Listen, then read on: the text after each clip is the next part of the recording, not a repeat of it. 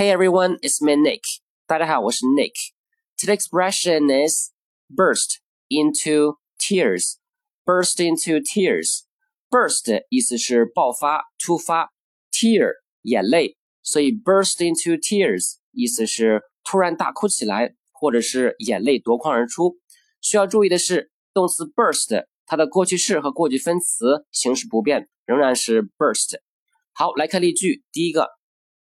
He burst into tears when he found out that his father had cancer. 当他发现他父亲得了癌症以后，哭了起来。第二个，She burst into tears when she saw her terrible grades. 当她看到自己糟糕的成绩时，突然大哭了起来。第三个，I was so happy to see my family that I burst into tears. 我看到我的家人太高兴了，就哭了起来。好，burst into tears 这个短语呢，变换一下用词，还可以这样说：burst out crying。 同样也是突然大哭起来。好，来看例句：The children burst out crying on hearing of the death of their dog。孩子们听到他们的狗死了，哭了起来。All right, that's it for today. I'll talk to you soon. Bye.